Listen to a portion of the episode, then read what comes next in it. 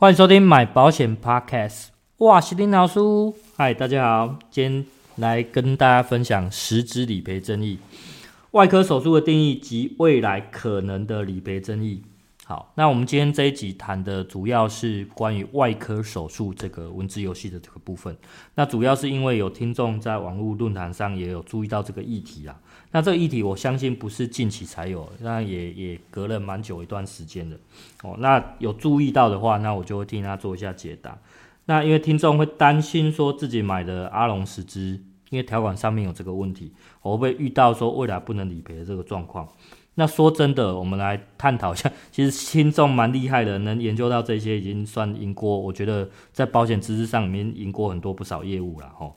那就我以前自己来讲，我以前自己待在阿龙这家公司的时候，我自己都未必会去研究自己的商品，研究这么透彻哦。尤其是在文字条款上面。那包括现在很多单一公司的这个业务员。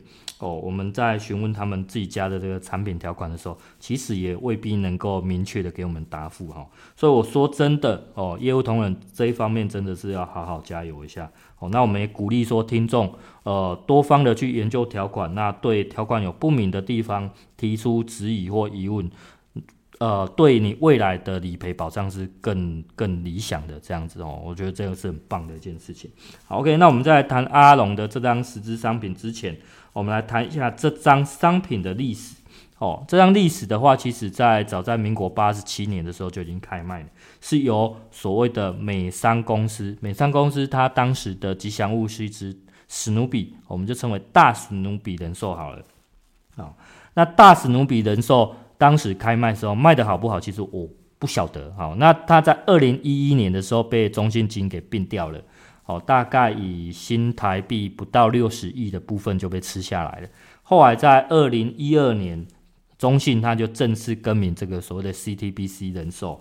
那接下来他在二零一四年，大概又花了七亿多买下并掉另外一家是全台湾第一张投资型保单的人寿公司龙活里人寿哦，龙活里。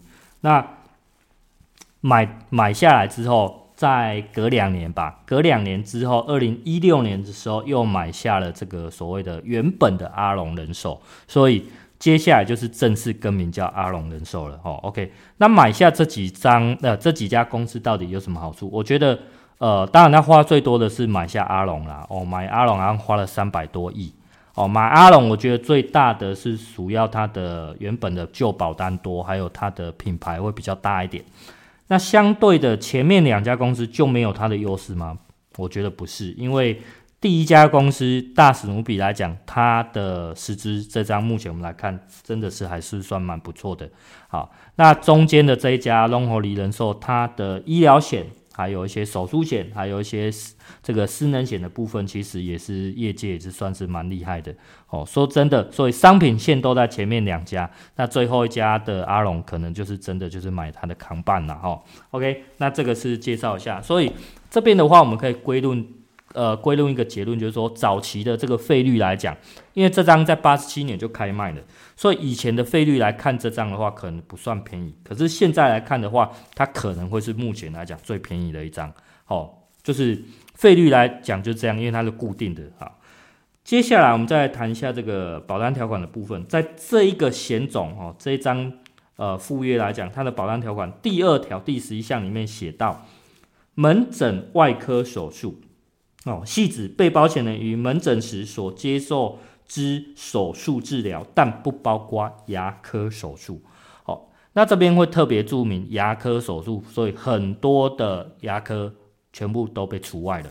啊那前一版写的是什么？前一版 B 版写的是牙齿手术。换句话说，所以牙齿以外的东西还是赔得到。那保险公司为什么注意到这么细？因为他们就是有一些东西不想赔了。简单来讲就这样，不然他不需要特别去改这个字。OK，那所以他会注意到这个字。那他有没有注意到外科手术？哦，当然一定有的哦，一定有注意到外科这两个字。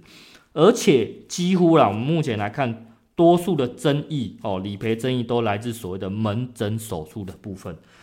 如果你是住院的话，可能争议可能还没那么多哦，保险公司赔的还比较阿萨利一点。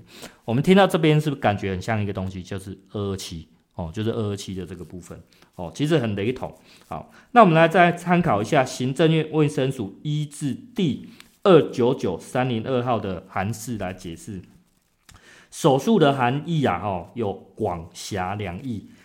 狭义手术指的就是外科手术及使用刀剪做诊断及治疗之医疗行为，而广义手术可包括一切医疗上。入呃侵入性之诊疗行为，大家这边有没有很清楚的注意到？所以在外科手术跟手术这两个字上面还是有差异的。外科手术还是一个比较一个狭窄的，所以最理想的话，其实保险公司的条款用手术两个字，对保护来讲反而是比较有保障的。OK，那所以以保险公司的立场，你认为他喜欢采用广义还是狭义？当然是狭义，然后。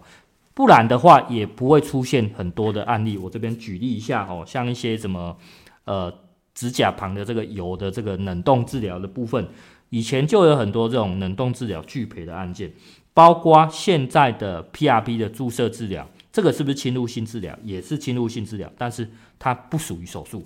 再来，癌症险里面，癌症里里面的这些化放疗，它目前也不被认为是手术，但是它是不是一个很很有效的治疗方式也是有，但是它必须在癌症险里面有另外的条款里面去注明它，才可以做理赔。所以这些东西都一而再再而证明说，我们的未来的这些医疗技术啊越来越发达的时候，我们的微创手术越多，包括我们也有可能会很多的治疗方式是取代于这种刀械的部分哦。所以这种东西的手术治疗越多的时候，保险公司拒赔的几率就会越来越增加，所以未来可能要把手术改掉或者怎么样，不晓得哦，不晓得，这都是未来的事情。那呃，当然也有不排除有一种可能，就是说我们可能呃，保险公司可能要出一个新的险种来取代目前的实支实付哦，因为每个时代流行的不一样，就像以前的时代流行终身医疗，真的是好赔的。那现在的。呃，比较流行的就是实支实付。那未来呢？不晓得哦。未来可能会有另外的产品线，也不，我们这个目目前还无法得知啊。哈，那我们再讨论一下过往跟现金的商品这些分类。哦，我们前面有讲到它很类似二二七，我们做一个呃比较重要的一个假设前提。哦，注意这个是假设。哦。假设，如果我们目前把这些不赔的这些手术，我们通称叫做处置治疗好了。那这些处置治疗有没有最宽松跟最严谨的这两种？最极端化的有，就是早期的产品没有所谓的二二七的时候，就是最宽松的。那跟现在有二二七的时候，就是最严谨的，就是最顶跟最底的概念。好，那有没有介于这两者之间的？有，就是目前我们会。讲的比较常推荐的阿龙、阿球跟红太阳，目前现有的这些商品线的东西，那这家这三家目前的商品它差在哪里？比方说像阿龙跟呃不是像阿球跟红太阳的部分，他们的处置治疗就会属于像列举式的，他可能列了五十几项给你，那这五十几项可能会是比较常见的，就是这家公司愿意赔你。那相对的阿龙的。处置治疗就会比较像所谓我们讲盖瓜式的那种概念哦，虽然他写的是外科手术，那他什么时候会呃因为外科开始拒赔不晓得哦，这个等一下我会继续再跟跟大家讲。好，所以如果用列举式跟盖瓜式的话，这样大家就会比较有心里有个明确的一个排名哈。当然盖瓜式来讲还是会比列举式要好一点哦，所以相对的呃阿龙的产品现在热门也不是没有原因的那。当然，目前业界来讲，没有二二期的，也可能也只剩下这三张保单了吼，所以大家还是要珍惜一下。当然，你有买到更早以前的商品条款更优的，真是更要好好的保留。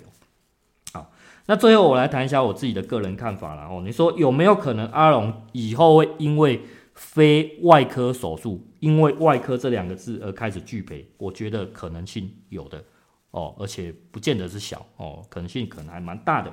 那已已经目前已经有同业去分享说，哦，包括他遇到案例，就是乳癌的根除手术被列为处置不赔的这种案例。那目前这种案例在阿龙多不多？其实不多了哦。我相信这种呃这种商品呢、啊，达到一定的所谓的风险未纳量，它饱和了之后，保险公司第一步一定是先做下架。哦，各家的都是一样，就是你卖的卖超出好的时候，你就是开始要。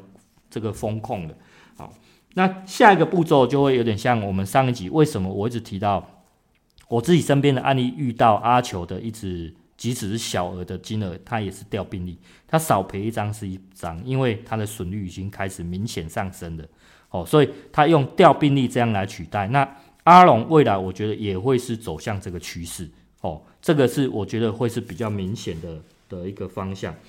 再来，如果比较严重的话，如果这张赔得更严重的话，它有没有可能会像红太阳一样开始做涨价？这也是另外一种可能，只是说保险公司愿不愿意走得这么极端而已。好，那如果它不走涨价这一块，它可能走的就是像我讲的非外科手术这个部分，它就直接拒赔。好，为什么说我我说它的可能性很大，就是在这里。哦，只要损率一上升，保险公司无所不用其极的开始阻挡保护做理赔。哦，从我们最近的这个呃这个叫什么防疫险的这一个这个事件来讲，其实大家都看得出来，保险公司不是吃素的，它也不是做慈善的。哦，大家要千万要记住这一点，对你的保单条款要有所怀疑。哦。当然，你要去想要得到一个明确的答案。以现阶段来讲，保险公司为什么都愿意赔？因为保险公司不会断自己的财路。当你一个商品卖得正好的时候，他只会疯狂的希望保费赶快进来，他的产品出率保费赶快进来。那等到产品饱和了之后，他开才会采这种呃想办法拒赔这种手段。各家公司都一样哦，各家公司都一样，不要想说保险公司吃素了。哦，这个我是在一再的跟大家去做一个声明哦，所以这个是我的个人看法了哦。我觉得未来也有可能会走向拒赔的案件，因为它就是一个很明显的文字游戏。只是说以眼前近十年来看，它还是一个相当不错，在产品线上相当呃具有优势的产品，所以大家也不用因为说未来会遇到这个而去呃害怕它怎么样的。我觉得以现阶段它还是算不错的。OK，那我今天就分享到这边哦。今天的时间算是控制比较好了哦。大家如果有一些有问题，可以私信我哦，或者是说呃，当然大家可以留言干嘛的都 OK 哦。那如果喜欢我的分享的话，记得帮我呃按赞、订阅、分享。我们今天就分享到这边，大家再会啦，拜拜。